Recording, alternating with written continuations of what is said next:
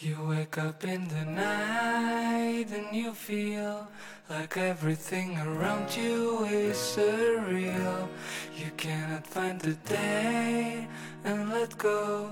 of all the things that haunt you from within, of all the things that make you feel so unreal.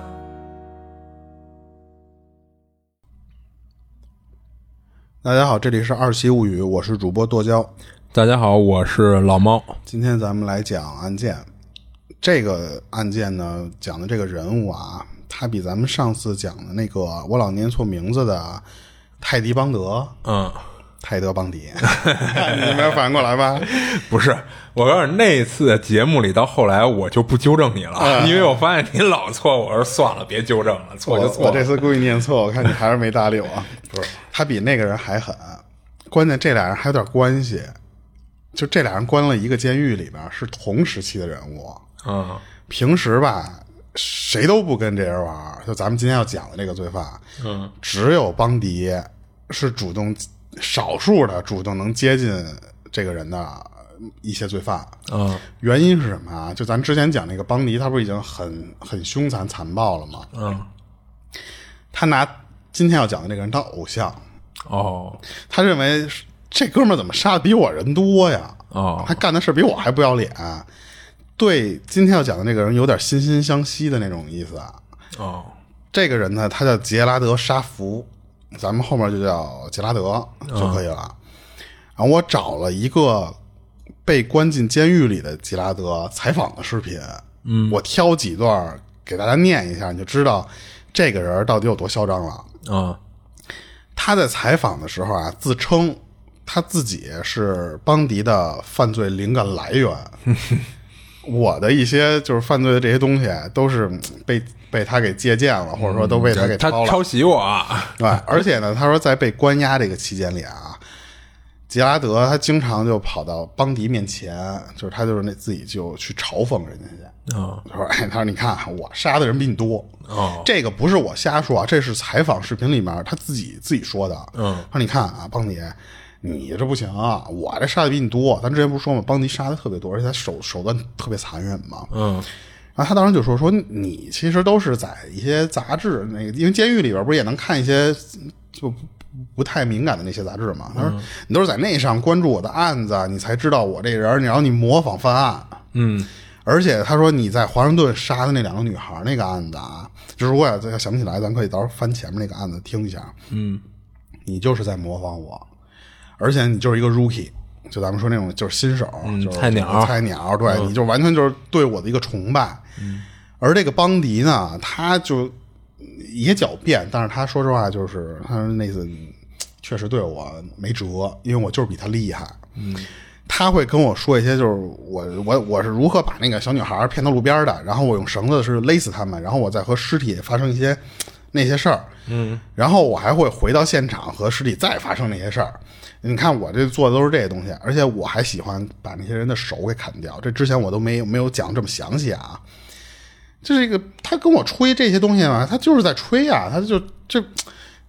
但是在我眼里，这不就不是吹，因为我比他厉害啊。他我我听上去就感觉就是邦迪在向我致敬，就是在向这致敬，就是在向这个这咱今儿讲的这杰拉德，他向他致敬。然后呢，他说我就跟那个邦迪，我们俩聊天，我就问他，我说我说你弄死多少个啊？然后然后邦迪还没说话的时候，我也会说，他说我啊可弄死了四十四个。嗯，就是他在监狱里自自称啊，杰拉德自称说我弄死了四十四个，他说我是最牛逼的。这个数字和最后定罪的那个数字是有区出入的，有区有有有点区别的啊。只是这个杰拉德他自称自己杀了四十四个，而邦迪你这小孩儿你不行，你不是 rookie 嘛？他说你你就杀了三十六个，他他们拿这个东西来比，你知道吧？嗯。然后邦迪呢，他说对我还确实很崇拜，很着迷，对，而且他他很很对我这个数数数字他很着迷，他很执着。他他当时他说我我我就是那个监狱里最牛逼的人，因为他们对外啊宣称我只杀了三十四个，嗯，这样我不就比你邦迪少了吗？但是我跟你说，我就是杀了四十四个，而真正剩下那些你们不是查不到吗？我也不告诉你，你知道吧？所以邦迪就一直耿耿于怀，他一直想探寻我到底虚没虚报这个数。你说他们在啊对啊监狱里面是整天没事就聊这些东西，就是你那你是不是也是吹牛逼呢呀？对。然后当时他他说我还老刺激邦迪，嗯，他说我就是他说我在这里边儿，我虽然就是他们判我三十四个啊，他说你其实他们在外面这帮警察正努力找我说的另外十个人呢。哦，所以呢，他说那个每一次我能刺激邦迪，让他就是特别自愧不如的那种感觉。我从网上看到就是这些的时候，其实我在封面上加了一张采访时他那照片那个样儿，简直就是不要脸，而且能看到杰拉德被采访时候的那个眼神儿，是我找到的第一个，我感觉就是那种一看就是一个十足的那种杀人犯的眼神儿。哦，特别凶残。可惜的是什么啊？当时杰拉德犯罪的时候，他是另一副面孔，这就和他入狱之后完全不一样。跟而且他这个另一副面孔是完全让你和一个连环杀人犯联想不到一起的那种那种感觉。哦，如果邦迪，咱之前说邦迪的一些照片，让人觉得是有那种儒雅，因为我不是说他是双学位嘛，嗯，呃当然这个儒雅可能对他来说有点不合适了啊，就是如果他是属于儒雅的那个等级吧，咱比喻啊，杰拉德就属于那种纯粹的恶的那种恶人，所以当时邦迪在杰拉德面前就跟一小白兔似的，就这个是杰拉德自己的蔑视啊，但是我自己看下去确实跟他说的差不多。而之前咱们说的那些凶手和杰拉德不一样的地方啊，是杰拉德只是被指控了两项谋杀罪哦，和一项严重袭击罪。嗯，你按道理来说，啊他是没有没有没有没有什么资格能跟邦迪那边去叫板的，因为邦迪那边是最后坐坐实了他杀了那么多人嘛。嗯，但是我查到了一个关于杰拉德的几个混号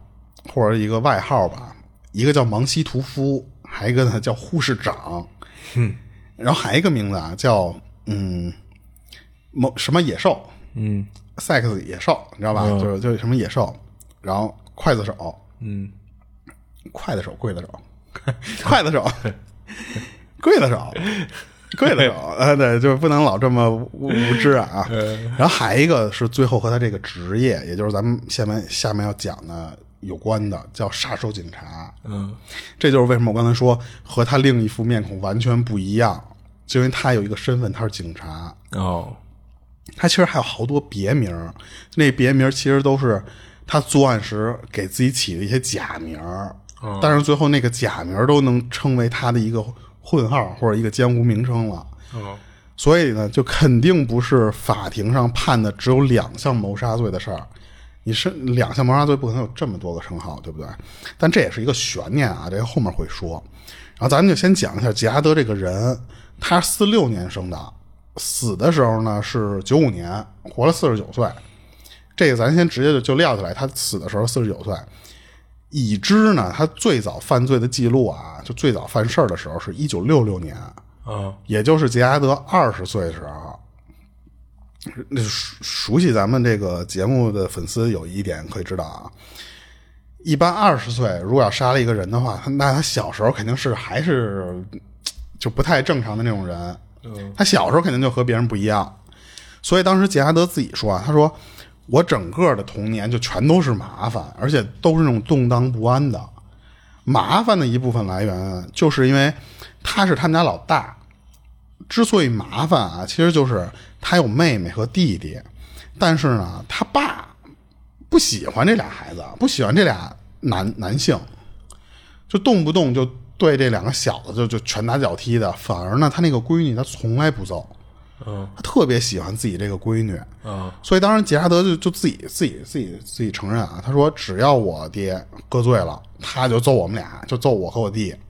他从来不动我妹，这就非常奇怪。而且呢，他说他连我妈都骂，他不知道就为什么就连我们就就就唯独我妹，他不他不动手，他也不骂他。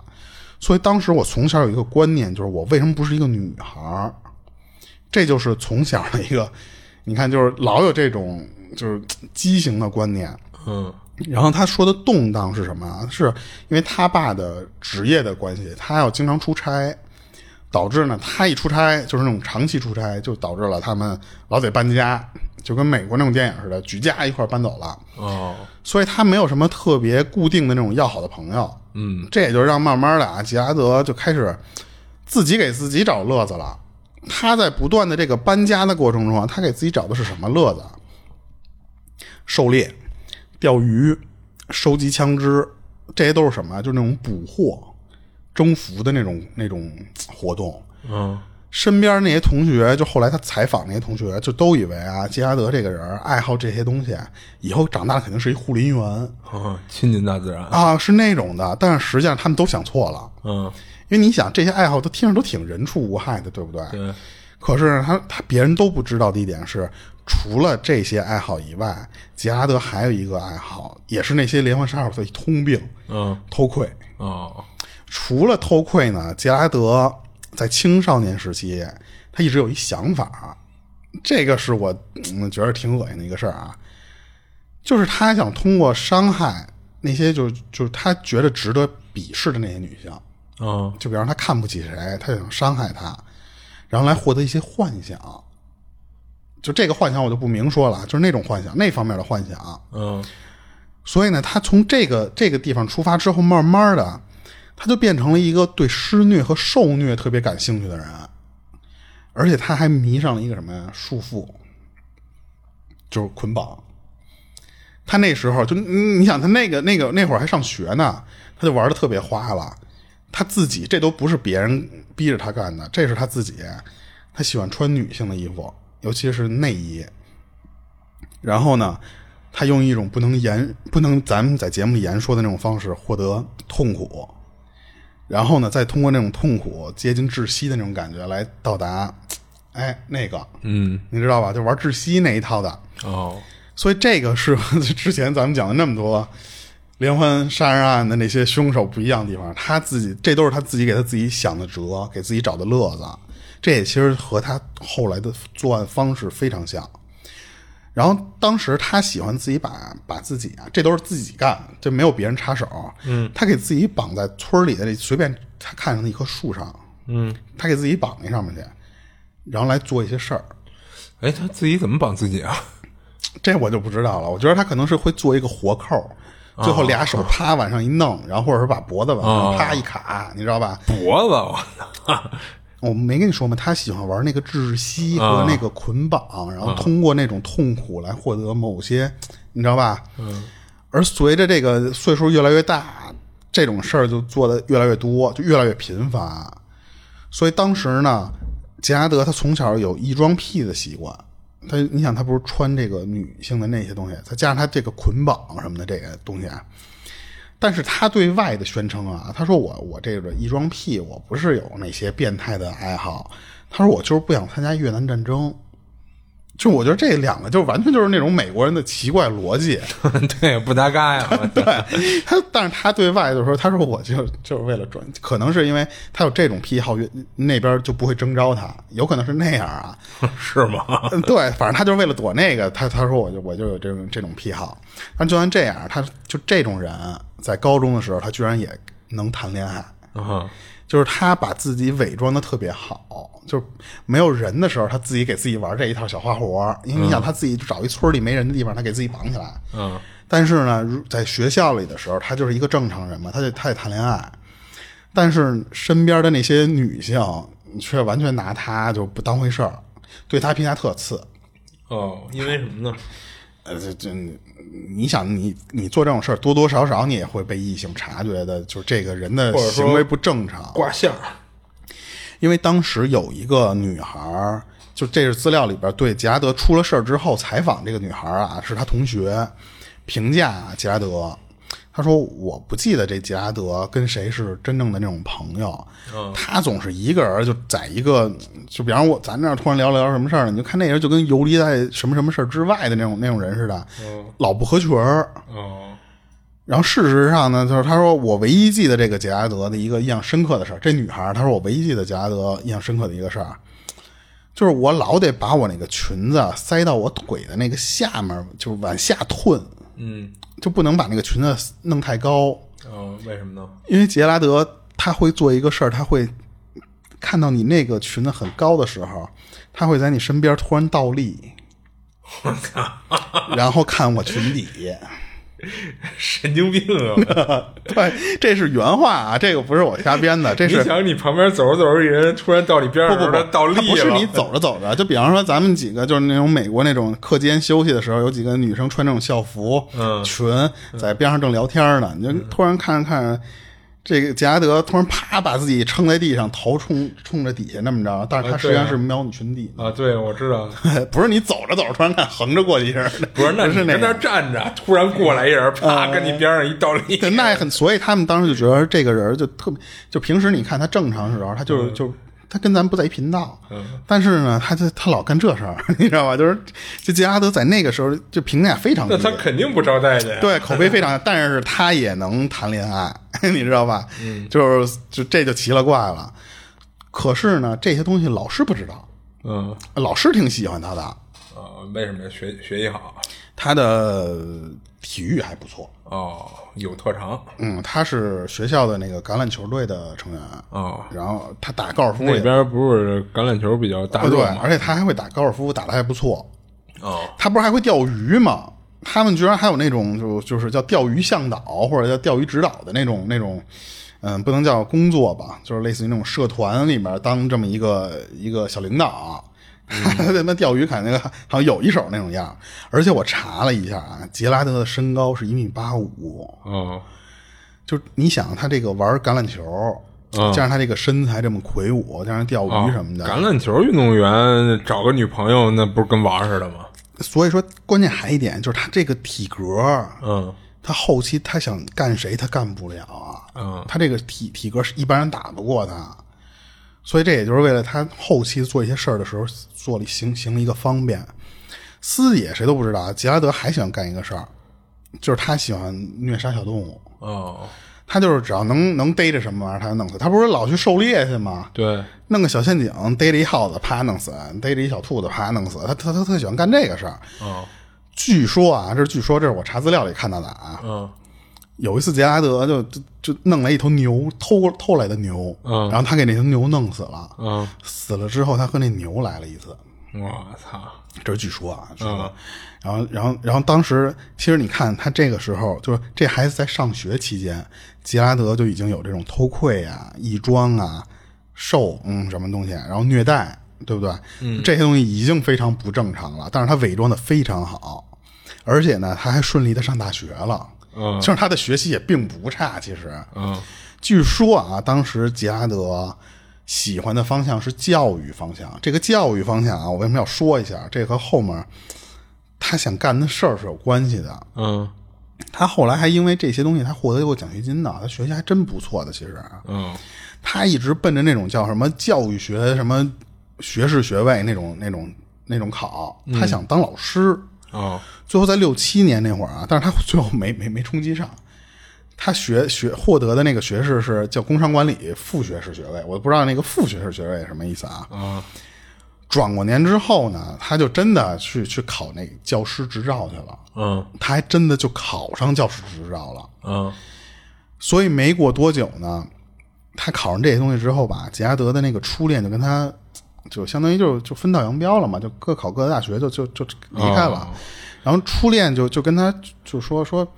你这身上他妈怎么老有一股特别诡异的感觉，让我很不安全，你知道吧？这是他初恋。女人的第六感，这个初恋后，因为这个后续还会出出来啊，这个人儿，所以他当时在那个期间的时候就已经察觉到了，嗯，杰拉德这人不正常，而且他后来还跟外界抱怨过，就是这个杰拉德这孙子不正常。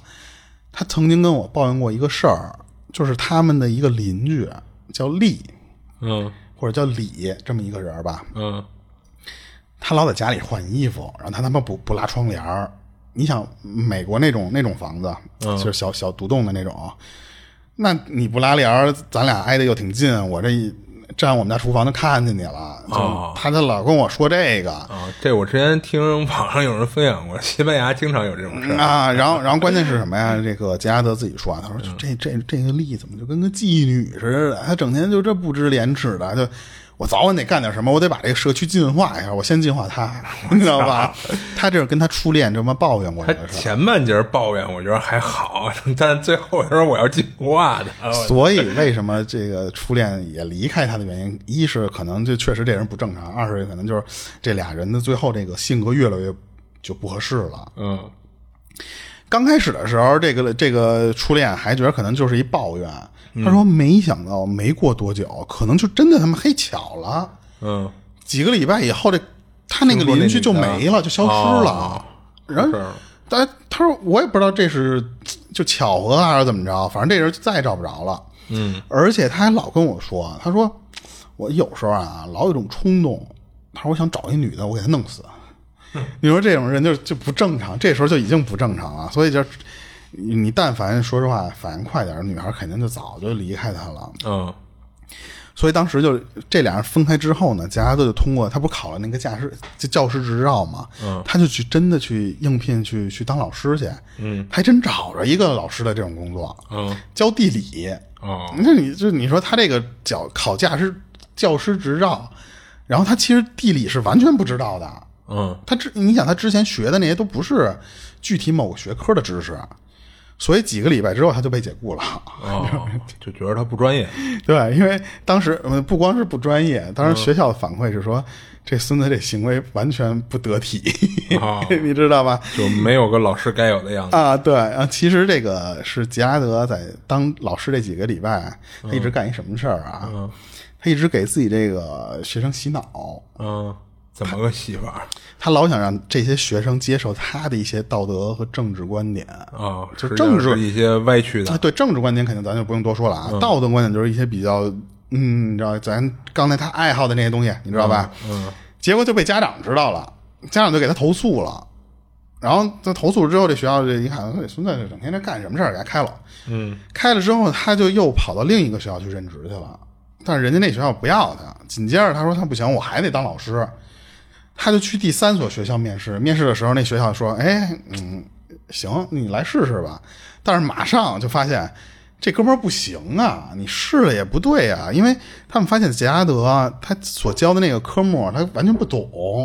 就刚才说那地理那些东西。啊他就没好像没学过，他怎么怎么来当地理老师来了？嗯就又给杰拉德开了。这也就是我先埋一个小的伏笔啊，就是杰拉德他为什么老想当老师？嗯先先不说这个，就是后续你看他还想当什么你就知道了。他就突然就想当牧师，哦就是那个教堂里边那个祷告什么神父什么牧师的那个职位。就是喜欢给人洗 脑，但是人家教堂里的人一眼就看出他来了，说这人心灵不纯洁，啊 目目的不 纯。啊，对，又给他拒了。然后当时呢，他这等相当于你这个老师的这个生涯就就崩了嘛，崩了之后他就有点抑郁。他说他就去欧洲和北非去度假去了，我都不知道他怎么就、哪儿来的钱就就直接去那边就度度假去了。嗯度假回来之后就回佛罗里达了。然后当时呢是在一个叫瓦肯胡特的这么一公司干过保安，你看他这个工作有多杂，嗯你再想想保安，他也管人；嗯牧师他也管人，老师他也管人。他想找的工作都是能影响别人、约束别人的工作。就保安他其实也能最起码有一小片儿的权利，牧师对教堂里的那些信徒也是有一小片儿权利。其实找的都是这些东西。所以当时他就觉得，哎除了这些东西之后，我以后还干嘛？就这时候给自己做职业规划呢。嗯一九七零年九月一号这天，他突然发现，除了这些以外，我还真找了一个我特喜欢的警察。哦他去申请了一个叫威尔顿庄园的这个地方的一个警察，这个地方正好还缺一个这个，就应该我觉得不是正咱们这边说的叫在编吧，我觉得可能是他们那边可能没有这种编制不编制，啊就是相当于就是你你你只要符合我的一些条件就能来应聘，嗯他就去了，但是呢，他没跟人说我们之前有那么多学校解雇我，是因为我这道德太败坏了那些事儿，他都没说，嗯，而是跟那个学这个警察局里边说，他说我之前我去佛罗里达大学，我当过两年那种研究助理，哦我最近我才说我云游去了，我不是他不是前面去玩去了吗？那我最近我才回美国，然后呢，这些东西那个警察局都没有给没有没有做背调，对啊你，知道吧？就说什么是什么呗。他就在一九七一九七一年的时候，就真的就就相当于一年以后，就真的进了这个警察局。嗯，他最开始的工作是叫巡逻员，哦，就不是那种警察，但是这个巡逻员就有点儿，我感觉是他能负责一些交通上的那些，就是他查违章，就是或者查超速，或者稍微有点小治安，他可能都负责的那那种那种工作。他这这个时候，你想二十五岁，他突然就觉得，哎，我找到我喜欢工作了。然后他还在那年的时候，他结婚了，然后他又是伪装着自己，就是那些特别奇怪的爱好，但是他有一个他没有伪装，就是他对那一方面的需求，嗯，他没有伪装，因为他发现他碰的这个女朋友，最后结结婚的这个人儿，对他这方面还挺迎合，这俩臭味相投，嗯，就各种怪癖，发现就是，哎，都能来玩玩得来，你知道吧？但是呢。他又出事儿了，因为你想，他喜欢当警察，他并不是因为热爱这职业，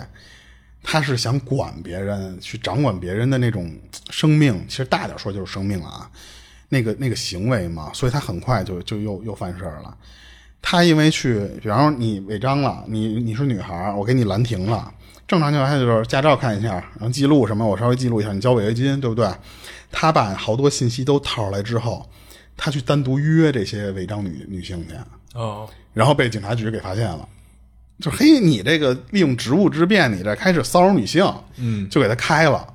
开了之后呢，他就搬家了，搬到了马丁县，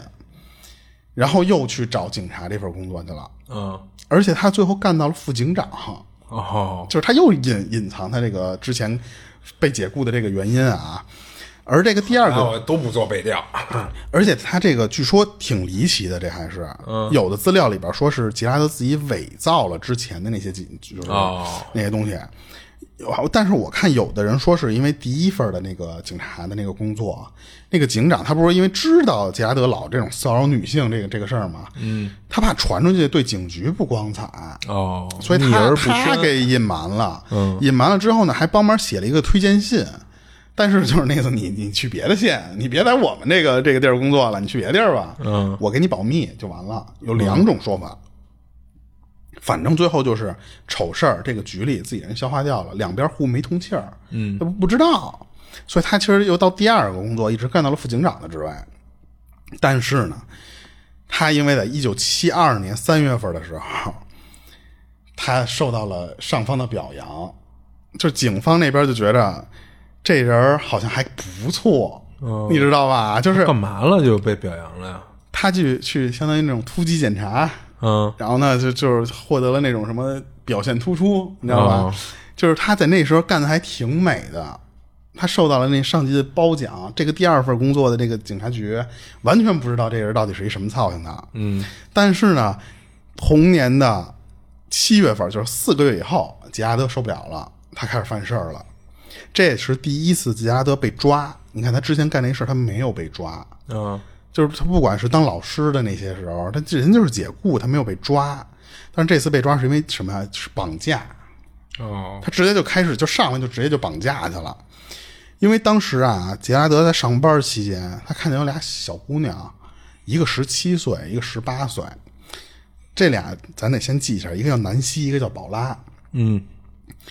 他在路边那儿搭车呢，这俩小孩儿，也不能叫小孩儿吧，就那时候也成年了。嗯，当时他就过去一问说：“哎，就那美国那边不老有那种竖一大拇哥，我我要去搭车，能不能带我？就那种嘛。”他就直接过去了。他说：“你们想去哪儿啊？”他这时候可是执勤期间，他穿着那个警服呢。嗯，他说：“你们想去哪儿？”那俩人就说：“我们想去斯图尔特，就离他这个地儿不远啊。然后他过他过去，然后一打听说：“啊，这俩不是本地人，看来。”然后就跟这俩人说：“说你不知道吧？我们这个地儿啊，搭车是违法的， 你知道这吧？这是他胡编的吗？是哦 是虎编的。但是呢，我不抓你，你看我这不穿警服呢吗？我我我不抓你，你们去那地儿干想干嘛呀？就是去这个斯图尔特，那俩人就跟他说说，那边有一个叫詹森海滩的地方，就类似于比方说咱们说我们想去南戴河，嗯，我们就慕名而去。哦，然后杰拉德一听说，那这么着吧，今儿先别别那个别去，明天上午九点的时候，咱在东海大道这个地方，我去开车送你们，我明天那个点儿我下班儿，嗯今儿呢，我先给你们送到你们要住宿的地方，你们先别去，你们你们先找一地儿住下来。然后他就直接开着这个车，把那俩小小小姑娘，不能叫小姑娘了，十七十八了都，给人送到住宿地方。他当天什么都没干，他走了，他并没有绑架那俩人，所以当时那俩人还觉得，哎，碰见好人了，不仅不罚我们款，明天还要送我们去海滩。结果到了第二天的时候，杰拉德就真的去接，就去住宿的那个地方，他就接这两个小女孩去了嘛。但是这次那两个小女孩发现，哎，你怎么没穿制服啊？你也没开自己当时那辆警车是什么意思啊？他不是说他下班吗？他跟那两个人解释是说，我没穿制服啊，是因为我其实还还在工作呢，我没下班儿，我现在卧底呢，我有一个卧底任务，所以我不能穿我的警服，我也不能开我的车，那我不就暴露了吗？这俩女孩真单纯， 那你想，那个年代敢竖一大拇哥就搭车的那种年代，估计就不太。你像咱们这头肯定不敢做这事儿啊。那俩人就真信了。可是呢，他俩一上车就发现啊，这不是去南戴河的路啊，这这越开越偏呐、这北戴 河杰拉德当时给他们解释就是说，我带你们，你不是外地的嘛，对不对？你不是本地的，那我带你们去一个我们这边像一个挺有名的一个网红打卡地，嗯，是一个堡垒，这堡垒是一个西班牙建造的，那个有年头了，嗯，那我带你们去那儿看看去。一转弯，啪一一一方向盘就往森林里面 开，就是这越越没人的地儿，它给油门越快，嗯。到了那个森林的深处之后呢，就直接下车拿着枪指这俩女孩儿，就说下车。然后那俩人都傻了，什么意思啊？嗯，然后别别别别别废话，这手铐你们俩自己给自己铐上。铐上之后呢，他拿出那个纸和那个什么，就手手机那个手绢儿，啪往那个女孩儿两两个嘴上面啪一人来一个塞住，别说话。然后呢，他就一直拿着枪顶着这俩小女孩，因为你想，他能靠着他俩，他一把枪能控制俩人嘛。他在后面走，就一直带着这俩女孩往森林更深处走，一直走到了一棵树下面，那是一棵红树。嗯，走到那棵树下面之后呢，那杰拉德就说说，嗯，那个手铐别别松开啊，你们俩抱着这棵树绑上别动。他开始拿拿绳儿把这俩人往树上绑，嗯，它这棵树是有名儿的，最后被称为叫恶魔树。这个这个也后面会再提及这棵树啊。啊然后他绑这两个女孩的方式也特别逗，不能叫逗啊，变态啊，啊就是他套着这两个女孩的脖子，然后呢，他不勒死这俩人，他从树上这不相当于把那个绳儿从一树杈上搭过去，然后再绑在一个小树杈上。但是呢，他那个绳儿它留一定距离，那个距离就是刚好够着脚尖儿能着地的那个地方。哦，然后呢，你还不能松劲儿，你松劲儿就勒脖子，你就喘不过气儿来。啊他，你想，他以前从小他就玩给自己绑束缚的那一套，嗯他太会做这种东西了。所以当时他给这俩女孩都绑成这样之后呢，他就后面的一个小时，他就在那儿对这两个人就做那个事儿，嗯一边做那个事儿一边折磨人家。这个也就是估计为什么他会被称为刽叫什么刽子刽子手， 刽子刽子手，刽子手这个称号，因为当时处那时候处决人的方式其实就是那种绞刑绞刑是吧嗯的时候就是这么玩儿、所以他当时有这么一称号的来源。而你想，他当时小时候不干那个事儿，他太熟悉这个玩意儿，怎么才能到那个刚刚好，我又勒不死你，我还能控制在你不能反抗的那个地步？完了事儿之后呢，这个杰拉德就特别诡异的就盯着这俩人就开始笑，然后就说了一句特别变态的话，他说：“你们两个人决定吧，你们俩聊一下谁先死，啊我不先弄死你们俩，你们俩定。”这也是杰拉德最得意的地方，他老在监狱里面就跟别人吹这个事儿，因为他他说我特别享受那种，就是你这不是这俩人嘛，你前一秒还是好朋友呢，但是下一秒你们俩就得为了活着，活着，对，你们俩互相撕，撕破脸，就是我特享受这个这个场景。但是啊，不管说这俩说什么， 我都不打算留活口，我只是享受这个过程。所以当时呢，他其实就是就是那个想看看这俩人是怎么撕的。可是偏偏巧了，就在他决定说弄死这俩人，你还谁都跑不了，他身上那对讲机响了。他穿着便服，他居然带着对讲机呢，我这很好奇。然后那个对讲机里哦边直接说：“所有人集合，紧急情况，回局子。啊”，然后当时他呃不是不是回局子啊，这个这个非得这要纠正一下，不是回局子，就是去某一地方。嗯，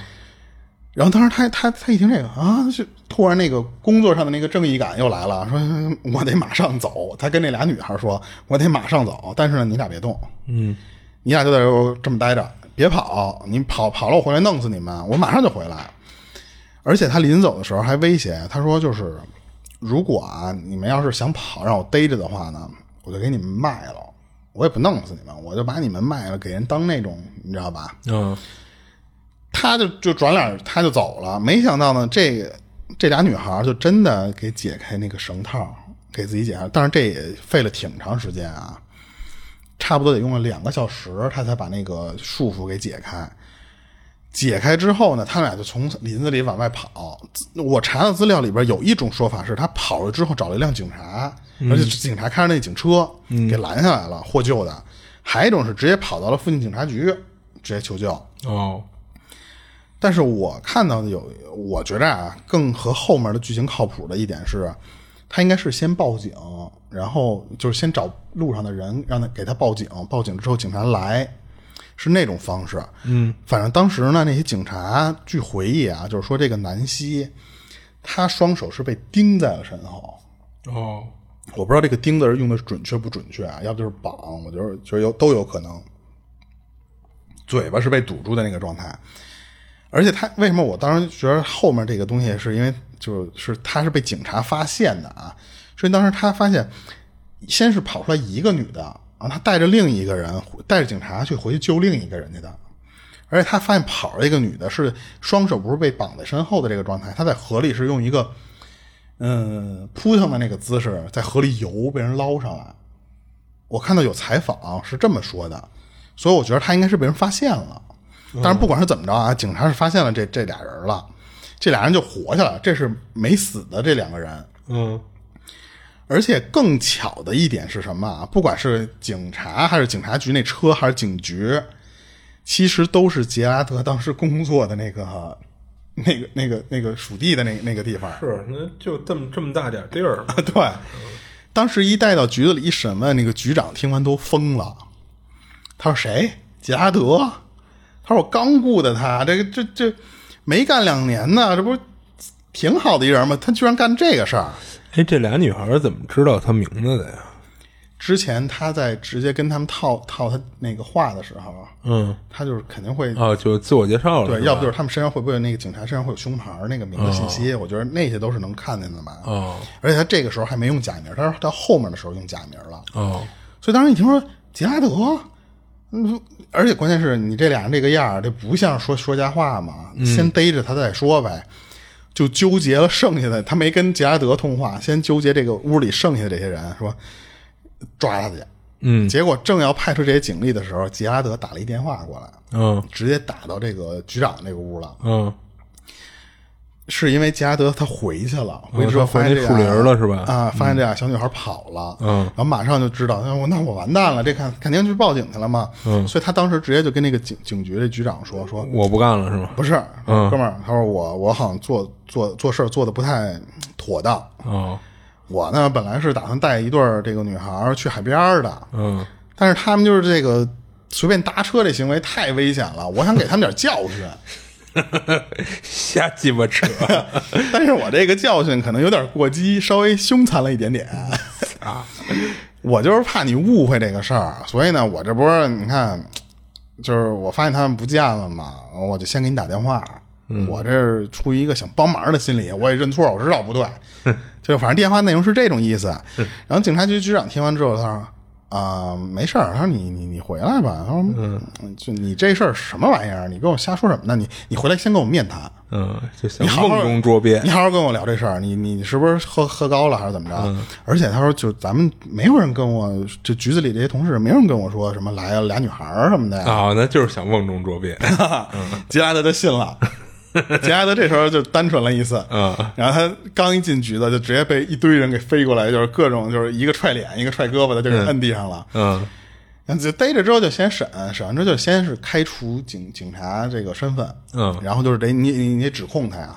就是一个就是非法拘禁或者非法监禁嘛，还有一个就是恶意攻击，嗯，还有强奸的吗？啊，那肯定是有，嗯，对，然后然后但是没想到的是呢，这两项指控啊，只关了杰拉德两个礼拜，啊，而且呢，这他太轻了呀！他这他因为他交保释金，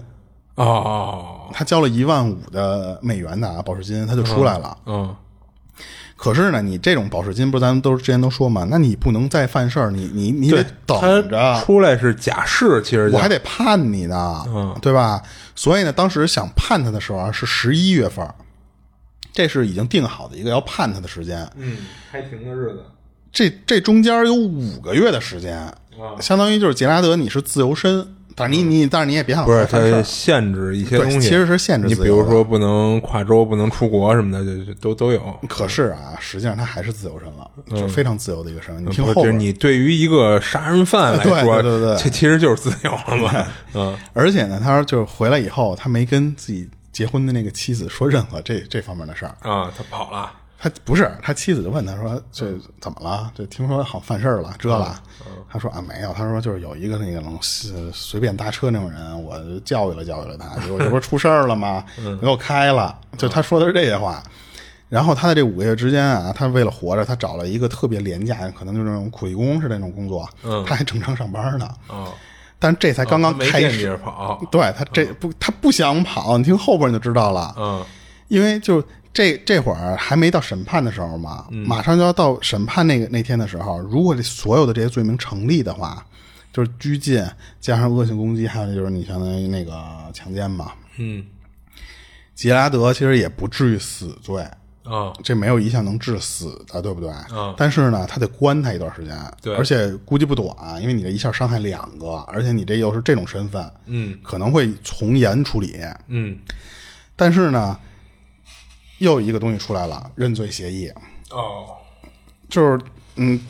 一般认罪协议都是为了节省经费嘛，就只要这个事儿我也不不深调查了，我给你稍微轻判一点，我不关你那么长时间，不就完了吗？嗯你只要认你那个恶意攻击那个罪名就行了，别的我都不不不指控你了。而且呢，就是这个恶意攻击啊，我就关你一年。嗯然后杰拉德一看，他说：“这个可以，就是这个这个等价交换的这个可以，但是呢，你们不能现在判我，你不能现在马上关我这一年。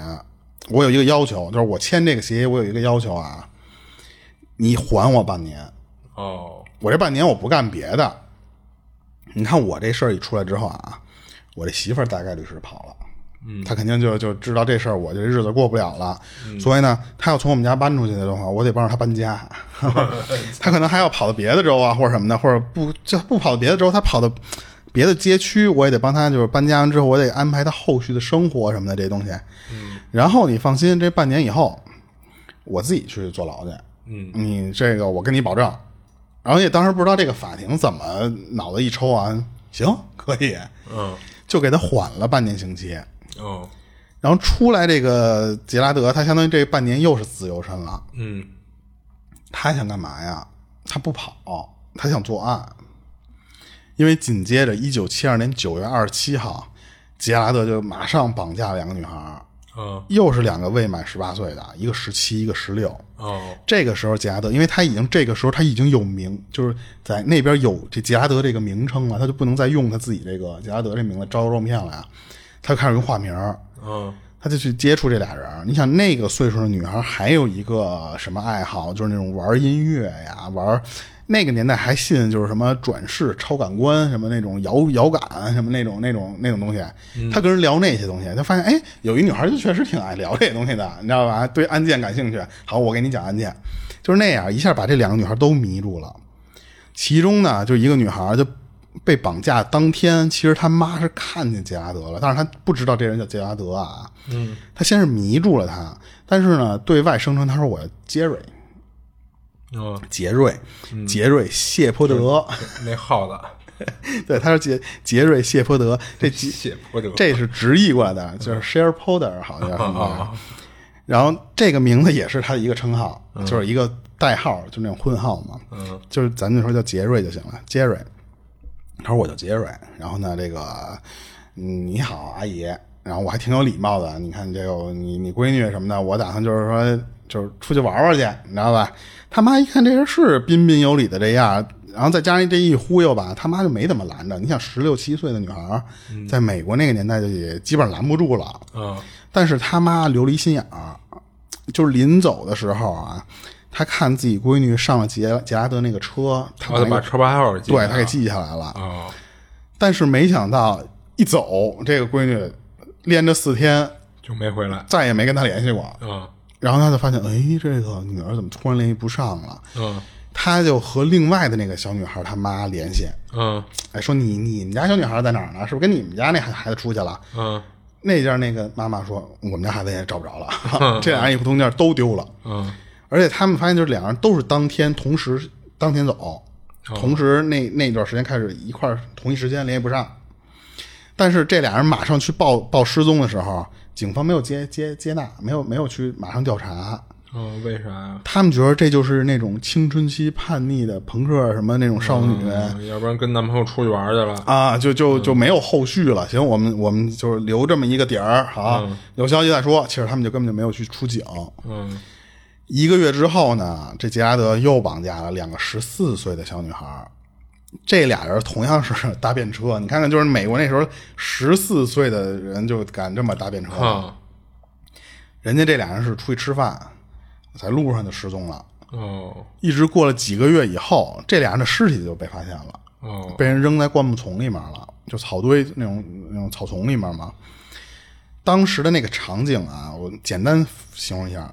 双腿被人分开了，哦，其中一个女孩的头部是遭了那种严重的殴打，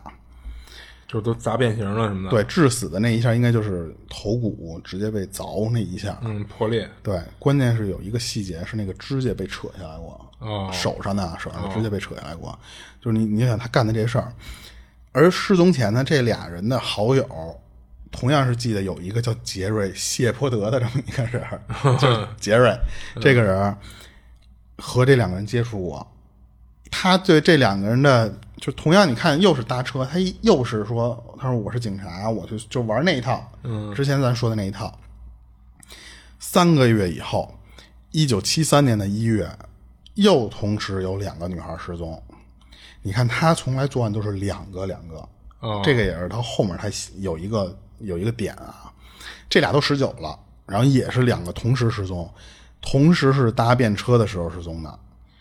而且被发现失踪的时候，正好就是杰拉德开始服刑的那段时间，就是杰拉德那半年到了，然后他开始服刑了。哦相当于他在临服刑之前，他又干了一票，就是就是这这两个人，哦这是一九七三年啊，这个这俩这俩小女孩，十九岁小女孩是一直到四年之后尸体才被人发现的啊。嗯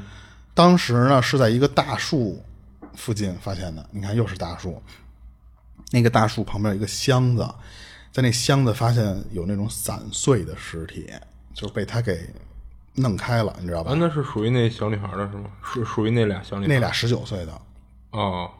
然后当时他他们发现这个尸体的时候啊，这两个小女孩的身体，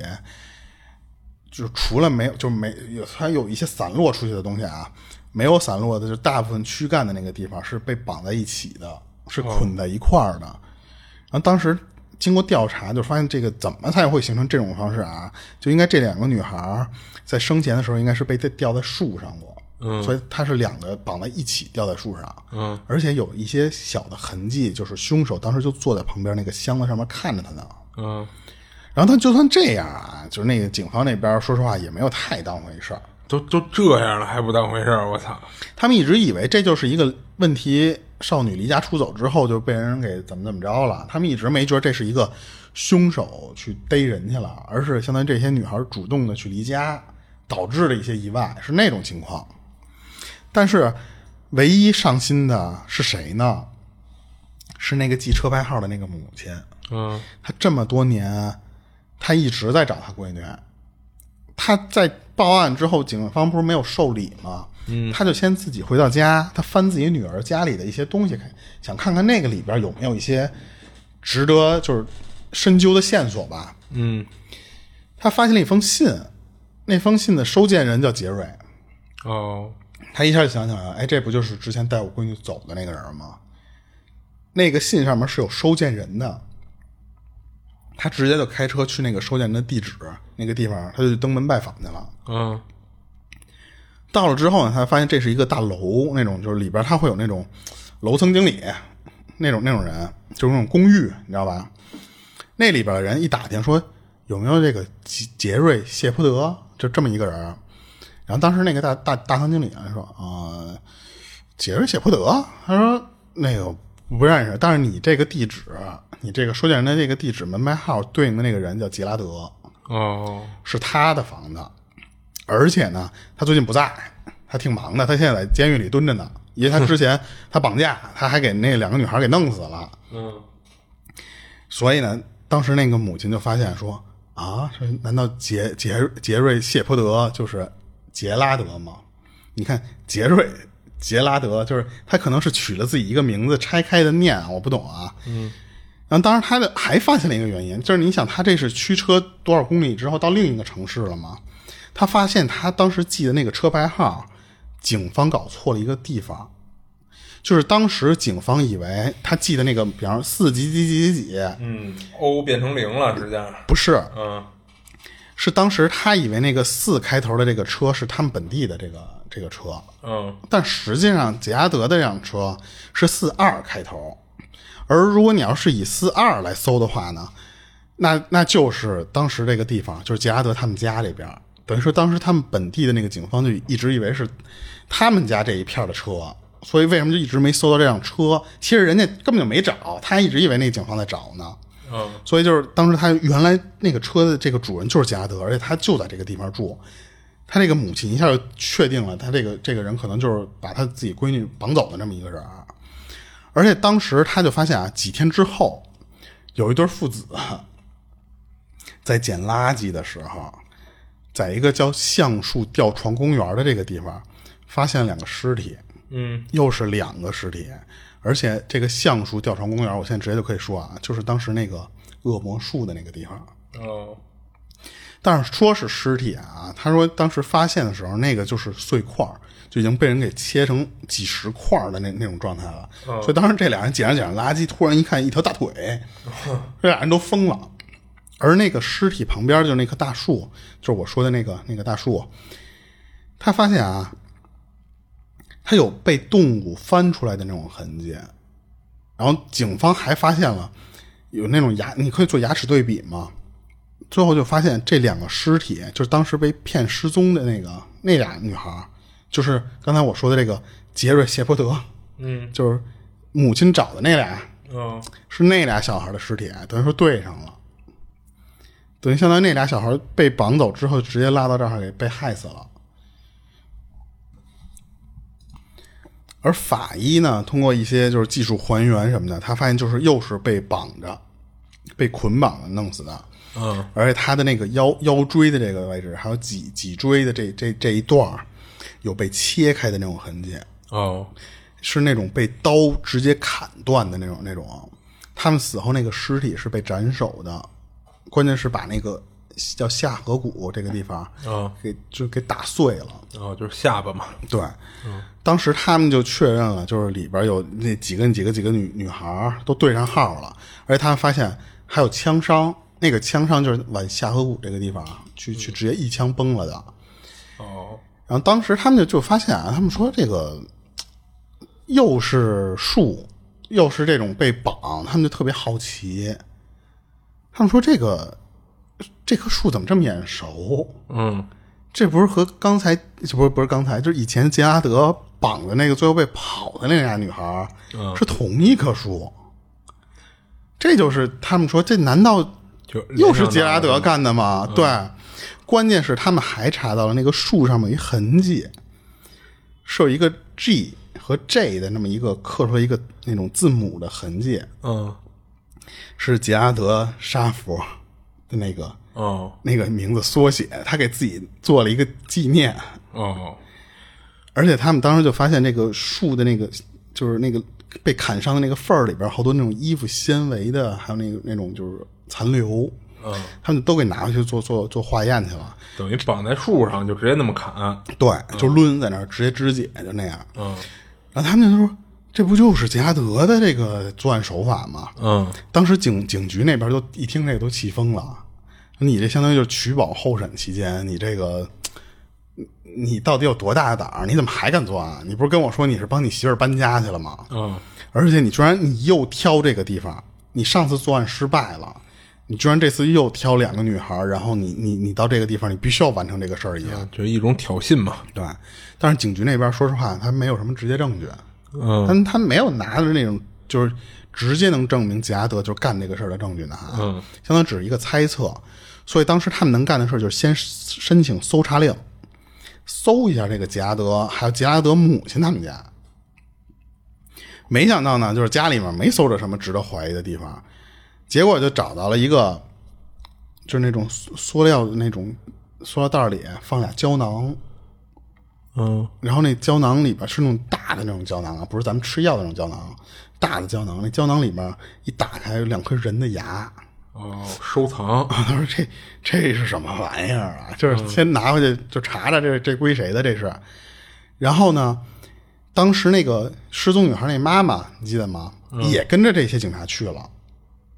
她虽然知道那个里边那个尸体后来那是她自己闺女啊，但是她一直就是想查一些，就是有没有这是能直接导致是我闺女的，就是被害的证据，能跟杰拉德挨上关系的啊。嗯，她真的去了，还真的起到帮助了。你知道他居然发现一个什么？啊杰拉德那媳妇儿，他自己的钱包嗯被他妈给认出来了。他说：“你这是他钱包闺女的啊？你钱包哪儿来的呀？”然后就他媳妇儿说：“我不不知道啊，我这杰拉德前前一阵儿送我的，啊送的他那个钱包的那个时间正好和他女儿失踪的那个时间是是重合的。”嗯他一听都晕了，他说：“我这不是我闺女，这肯定是我闺女了。”啊嗯，然后警方呢就说：“那那个这边没什么有用的，咱不是还得去他妈那边吗？咱去那边再搜搜去。”结果呢，一到他妈那边，发现一新大陆。嗯他妈妈家里边有一个巨大的一箱子，里边全都是证据，那什么证据？全都是一些女性的衣服、珠宝首饰，还有纪念品啊什么的那些东西。他们不是老来这边旅游、哦，来玩儿、来买这些纪念品，全是那些东西。嗯关键是什么？里边有很多能证明身份的那些证件，那些失踪人的身份证儿全在那里呢。哦，这都不带扔的。而且你知道这个箱子有多大？嗯，他他其实就是为他不不他不是扔，他这就是在收集，这是他战利品嘛。最后警方我也不知道他怎么能统计出来的啊。这些东西他们最后归归了归堆儿啊，说这是分别来自于三十八个不同女性的，嗯，这我不知道他怎么统计出来的，啊就是找家人认领嘛。但是好多就没有找到最后的人，你知道吧？这他这这这个时候，他只是这个是最后结案的时候才能确认他最后杀了多少个嘛。但是当时他们不知道怎么确认的啊。嗯。然后这里边最早能确认的那个来就是那个最老的那个物件是七年前，哦，一九六六年的时候，说七年前难道杰拉德就干这个事儿了吗？那个七年前的是谁？是杰拉德那个女邻居。哦，是他的其中的一个，就是比方身份证儿。嗯，他说怎么在杰拉德这个箱子里呢？而且杰拉德之前那个女邻居确实也失踪了，嗯，才联系到一起。还有就是咱们前面提到那个六个失踪女孩儿，我不是说嘛，两个两个两个，就是加加三对儿嘛，这就是六个人，信息全在这个箱子里找着了。嗯，然后当时警方还发现了杰拉德这几年他自己写加上打一个一个一个小本本儿，那个本本儿是想多少 三百多页，写日记啊。 他写一故事，嗯那个故事呢他自己就跟写写小说似的，嗯，然后给自己配插图，就是自己画插图，嗯就干这个事儿。然后呢，这些故事的里边的剧情就是讲一个，比方说十几岁的女孩儿，或者那种年轻的那种妇女，她是如何被绑架的，如何被就是那种羞辱，加上最后到死，嗯各种细节他全都能写出来，然后他还经常在那个里边就对这些人就就非常侮辱性的那些词汇去形容这些人。嗯其中呢，他说里边有有两个名字叫贝琳达和卡门，嗯他写了这么两个这个这个名字，还有呢就是提到了一些就身份不明的那些女子，可能啊，我觉得就是类似于就是真的是从事一些特殊职业的那些，他当时有一个画面，就是他是把那些人吊在电线杆附近那么一个场景，那不就是和他往树上挂的那个那个作案手段是一样的了吗？嗯然后当时呢，这个里边还显示了杰拉德喜欢干的一个事儿，就是他会先让那些受害者喝一些就是饮料，说是饮料，其实就是拿酒灌晕了，或者是掺了药的酒。然后呢，他让他们站在那种就是他自己搭一个底座，让他们站那上面，就是类似于就是那种绞刑台，往他脖子上啪套一绳儿，让他在那个座上站着。然后他干嘛？他看人家，他不，你你知道他灌那个酒的还一个目的是什么吗？他使劲儿灌，灌完之后他要排。哦他在那个底座那个地方，他他能观察这些人是如何排小的，嗯因为你在绞刑的时候，一是你可能会失禁，还一个就是你可能我先不绞刑你，我先憋着你，然后我就让你在我面前先直接小便。他居然在这里边都有详细的记录，这都是杰拉德自己写的那个故事里的。然后他还经常自己在那个里边写，他说我会在实际上就是几周或者几个月以后，我还会再回我当时犯罪的那个现场，我再溜达一圈去。然后呢，你你你如果这个地方没被发现的话，大多数其实都没被发现，因为你看好多都是几年后才被发现，或者几个月之后嘛。他说，如果只要这个尸体没被发现，我要不就是埋了，然后我要不就是再给它剁了，这样呢，再就二次处理就嘛，对，方便我埋埋它或者处理它。如果我回来的时候如果有兴致，我还会再对它有一些嗯嗯那些不可言说的行为。嗯或者呢他说我要不就是从那他因为你想都几个月的那种，可能就是就剩一头骨了嘛。他说我就从那里面拔两颗牙当纪念品，这就是他们家里那个胶囊里边的那两颗牙，就是他干这个事儿用的。然后他当时还在那个那个三百多页那个自传，相当于就是里边儿，他说我对那些历史上我能搜到那些酷刑，他说我太着迷了，哦，而且他说一一实验，对，他说就是就是，尤其那种处决方法，他说不行，就是我听得我这自己我浑身起鸡皮疙瘩，我太想试试了。而且他说我特别喜欢，就刚才我说那种，就观察那些女性在被绞刑的时候，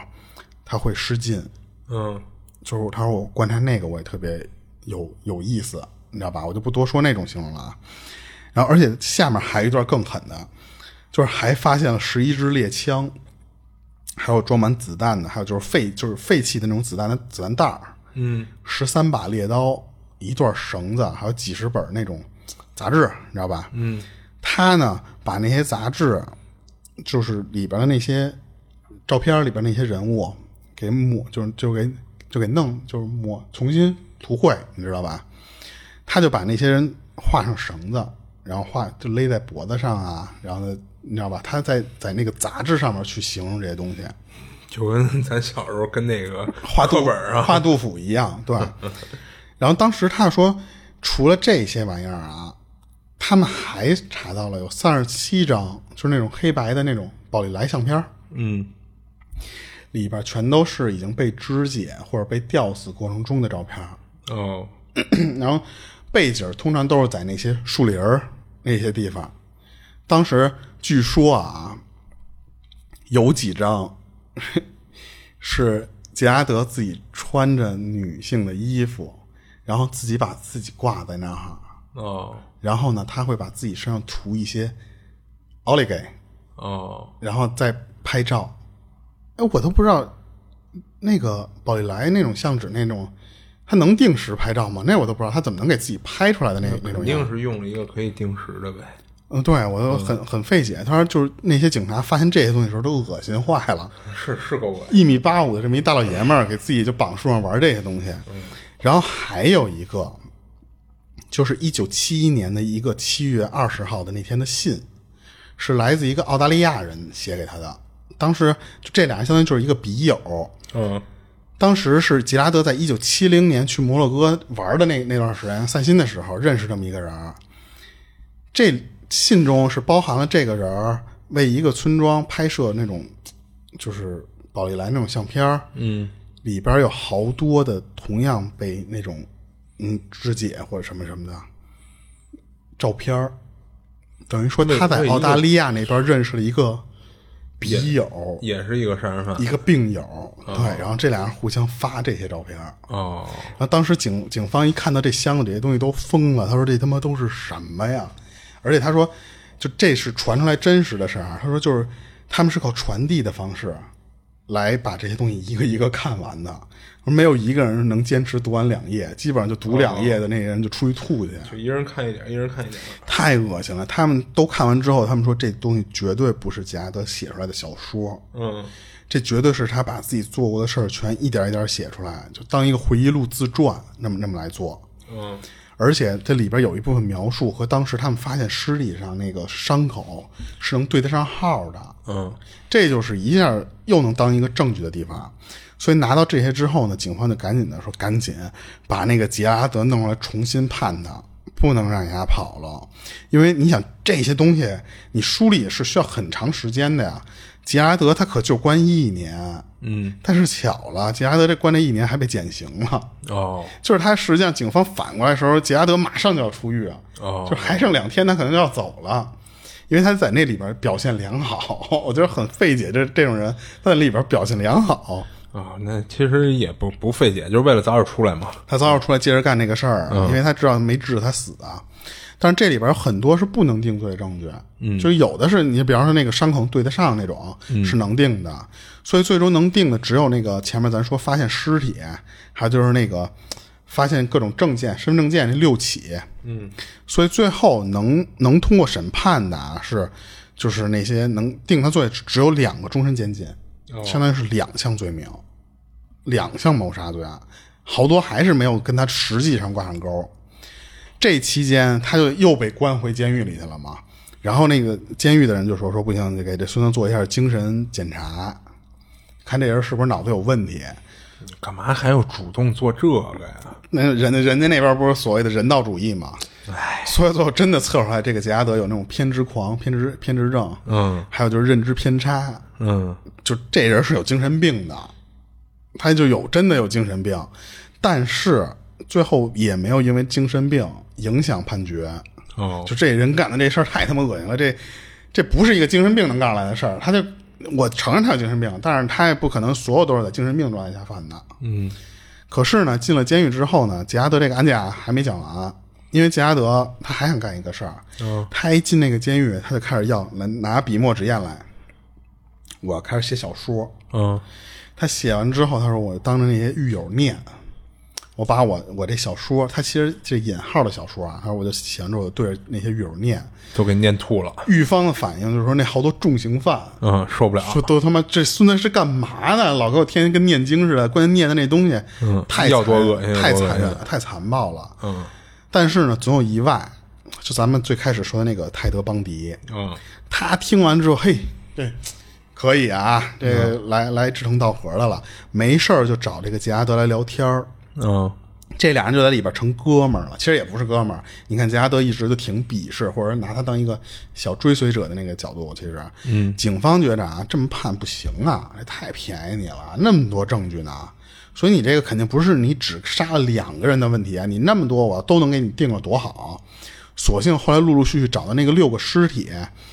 就是那六个女孩儿，还有就是那个女邻居尸体，就都都定了。嗯，都定了之后呢，警方就说这是不是能判他了？紧接着，警方又收到一个神助攻，就是杰拉德那个第一任女女友，嗯她突然出现了。她这个人叫桑德拉，这个人呢，她专门在毕业之后写犯罪小说，哦她是一个作家。哦她一听说嚯，我这前男友出名了，嗯关键定不了他罪啊！我我我去试试去吧。你看我跟他这个关系不不不一般嘛。他见着杰拉德之后，就跟他说：“说我啊，帮你写小说，我现在就干这个呢，我帮你写小说。然后呢，我还帮你可以出素描集，因为你看杰拉德在那个自己那个三百多页那里边，他自己不是也画小插图嘛？嗯，他说这我都能给你出了出版，然后但是你得把你事儿你得跟我聊聊，对不对？没想到杰拉德就真的信了，真的同意了，还真的就是连出两本小说。这两本小哦说在网上能找着英文版，我好像没找着中文版。不是，他还真给他出小说了，啊真的给他出了。叫杀手小说，就这么直直直直白。第二本叫超越杀手小说，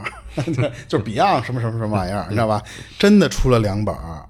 出了两本之后呢，这杰拉德开心坏了，说：“哇，这你你把我这事儿都给弄出来了，对不对？就是所有人都知道了吗？这不太爽了。”他就开始和这个桑德拉沟通的那个信件，或者平时聊天的时候，就开始聊的更多了。嗯，就开始聊，就是一九六九年，他说还有两起失踪案，这俩跟我也有关系。这俩小孩儿，一个八岁，一九岁。哦，然后他说：“他说我自己绑，关键是他为什么要提到这两个人？他说我把这俩小孩绑了，绑了之后呢，这俩小孩结局是被我吃了。我操，然后呢，但是但是他说他说他说就是说完这句话之后很很快，他说哎，我我没有，你当我没说过这事儿啊？就马上第二封信追了一个否认。所以这两个小孩到底他干没干过这个事儿，啊没法确定，因为他找不到这俩人了。他他说是他给这俩小孩吃了，你想想。”没想到警方那边就拿到这些证据之后，就是这桑拿说行得拜拜，说我我不跟你联系了啊，这个证据够不够？够了我就不跟他联系了。这些证据至少可以再确定最起码三个女孩的死跟杰拉德有关。嗯，这个三个如果要是能成立的话呢，杰拉德就不是那两个无期徒刑了，就可以直接弄死，哦直接判死。哦，结果呢，原本要在九五年，你看那个案子才七七几年吧，那会儿发生的，一直到九五年的时候要重新审判杰拉德了，嗯，结果杰拉德死了。哦，他不是病死的，他和咱之前说的那个不是那种什么在监狱里终老了，不是，他死的也特惨，啊他是被狱友打死了，啊就活活打死的。这天天恶心我 们，受不了他不，了。他不光是干这个，你知道他是怎么被人打死的？嗯，他是在一个，嗯，怎么说呢？他他在那个里边啊，他是你想他当时老给人念这些东西，嗯，人家都躲着他，他慢慢就那种嚣张跋扈的那那种样儿了。嗯，很多人就觉着啊，说这人儿可能是有点儿有点儿关系，他怎么这么横？嗯，里边儿人就怀疑他是一个线人，哦，就是你老跟跟我们这儿套近乎之后，把我们出卖。哦，然后你相当于就在这里边儿就定我们的罪嘛，相当于是。嗯，他在被监监禁的那最初的几年里面，他确实因为就是干过一些事儿，就是他他在里边儿就是，嗯、他首先干过就是他老想试试图跟外界的那些，他不是出书了吗？嗯，跟外面人说你你能不能给我寄点女性内衣来？就他他干过这些事儿，他还干过一些什么事儿？就是他平时老钻研他自己那个杀手小说两本小说里边儿，所以别人就觉得这人特别奇怪，他好像跟别人别的那些进来的重刑犯不一样。他会不会就是一线人？他就是故意假装来蹲监狱的？不过他确实还当过线人，就因为其中有一个狱友，他一直被怀疑有那种恋童癖，可是警方呢没证据，逮不着他。这个狱友在被关的时候吧，他还还能在监狱里面操纵外面的那个跨国儿童的一些什么什么业务，你知道吧？杰拉德给知道了，杰拉德就给给他抖了了，就他还立立功，你知道吧？嗯，而且确实在他立就立功说哪儿哪儿有那么一大楼，你们去看一下去。发现说里边有数千张就儿童某叉叉的那种嗯图照片儿这个事儿一下就传到整个监狱里头都知道了。哦，这杰拉德这人好像他妈的就玩这种脏事儿，这是在监狱里面最受人鄙视的了。你除了那种强奸犯以外，这个你相当于也老出卖我自己人，啊所以呢，最后他是被人家怎么弄死的呢？他是脸，这还有头、脖子这种地方被人捅了四十多刀，哦就脖子以上这个位置啊连捅四十多刀。嗯，是这喉咙是直接被人割破的，然后呢，右眼是让人直接就给就就就给崴了，你知道吧？嗯，肋骨让人就就给给怼骨折了。这种方式啊，其实就是在当时他们那种黑帮对那种告密者的一种处罚，啊固定的处罚方式。对，而且他这个尸体是死了有一段时间，你知道吧？他然后他这个才被狱狱警发现了，哎，为什么会死了有一段时间才会被发现啊？就是因为他有时候他不会就是老出现在一些就集体出现的地方，他不是老能写小说吗？嗯，他可能不不不用参加一些集体活动，哎，但是那个狱警他按理说他每天巡逻，最起码应该每一个监监按理视说都是看到嘛，对吧，但是你比方你上前脚走的，他后脚被弄死了啊，那你顶多再也就一天嘛。对你再你再来的时候，可能就是晚上了，他已经、啊对对这人对已经凉透了嘛，他其实被人捅了，就相当于他那个人躺在那儿死了半天了。嗯，他有两种说法，一种是说对外警方啊，对外说是因为这俩人是因为就是那个有监狱私里的怨饮水机嗯都是有一些什么，比方热水打完了，嗯你再打就没有了，那我就不高兴，谁他妈刚才打最后一杯？因为这种事儿 就是嗯所以就是私怨嘛。对，然后还有一种人家更相信就是这种对高密者的这种这种啊嗯这种方式，所以当时他们就觉得这个杰拉德死法也挺他妈活该的，就啊死的也挺惨的。嗯最终，这个警方就公布出来这个名单啊，就里边是有二十八名受害者啊是可能跟杰拉德有关，嗯只能说是有关。嗯，里边后来也有被证实，就是那个人他不是杰拉德干的，哦因为当时那个人就是走丢了。嗯因为当时是杰拉德在被关押的时候，那人又被找着了，所以杰拉德当时很多事其实他是自己吹嘘的，哦，也有一些就是比方说就是最后查出来这哥们儿是坐飞机死的，就跟杰拉德没关系，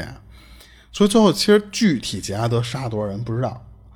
他自己声称的那个数可能和警方真正能查出来的数完全不一样，嗯因为警方是说具体是可能三十八个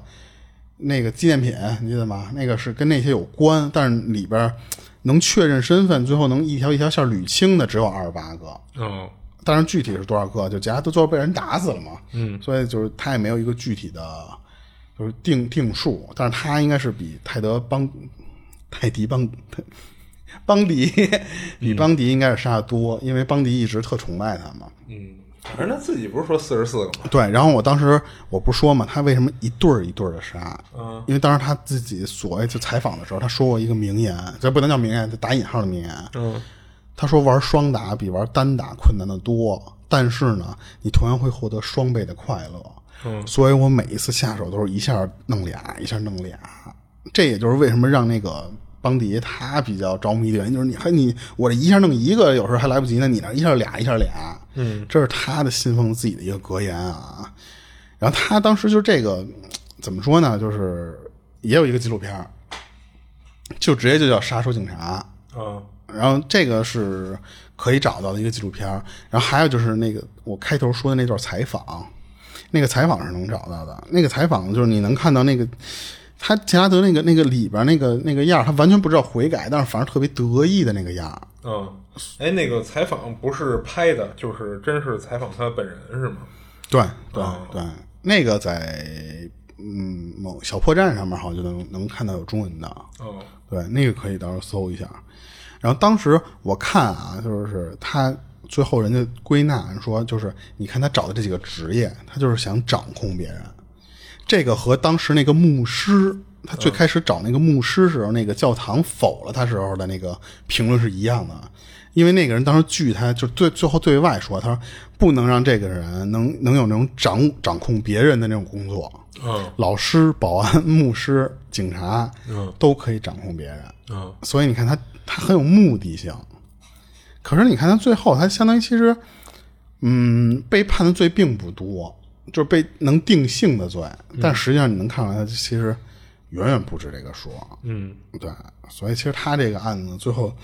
挺恶心的，好多东西我其实还是忽略掉了嘛。嗯，但是实际上他做的那些事儿比邦迪还狠。是，嗯都讲出来肯定过不了审。对对对对对对，关键是可能也就太恶心了。嗯，然后这个然后我案觉得嗯子现在这些已经够恶心了。有点有点反胃。我还其实在这，我已经把我的文稿又缩短了一些东西，细节我没有讲呢。其实它里边，它不是写那三百页小故事吗？嗯，它其实讲了有好多，就是他对那些东西的描述是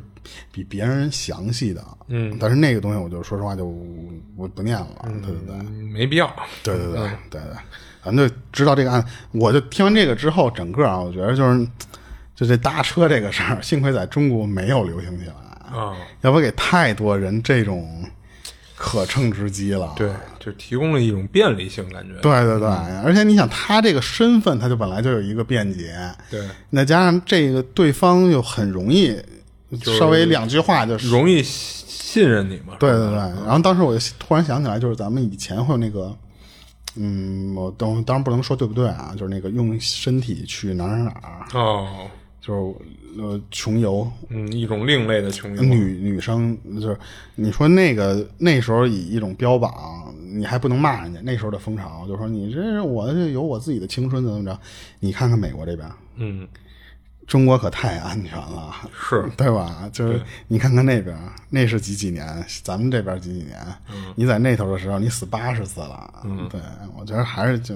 国家不让干的事儿是有道理的。对，对啊，就就就说到这儿吧。行，嗯、这里是二七物语，我是主播豆椒，我是老猫，下期见。下期见。